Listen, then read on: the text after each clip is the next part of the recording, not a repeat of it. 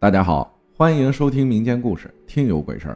秋千，我是个艺人，被签约到剧场做演员。剧场每一次下班都很晚，因为有十一点半的晚场，所以都会经常到凌晨两点下班。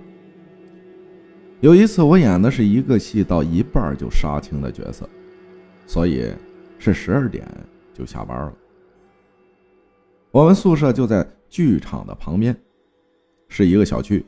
晚上没有吃东西的，挺饿的，所以去小区的一个小卖部买了点吃的。小卖部老板知道我们剧场的人都会下班很晚，所以会很晚关门。要去小卖部的路上有一个儿童滑梯、秋千，还有其他的一些娱乐设施。我胆子也算可以。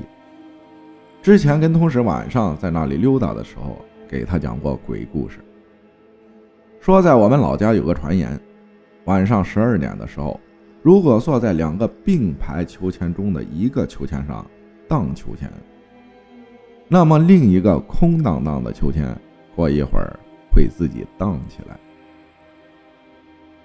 还会伴随着又哭又笑的女生的声音。这个故事跟他讲完以后，还把他吓到了。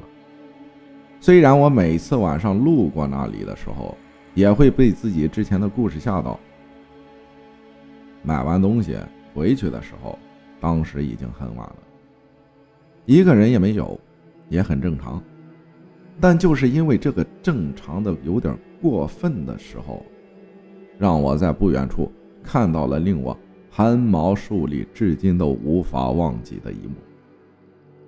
有一个身穿白色连衣裙的女生，那个时候是冬天啊，入冬一个月了。她坐在一个秋千上，头发盖着脸，荡着秋千，还在抽泣着。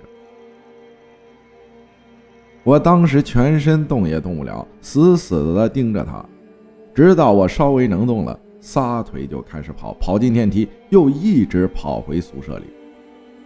我开始跟同事们说这件事儿，同事们不信。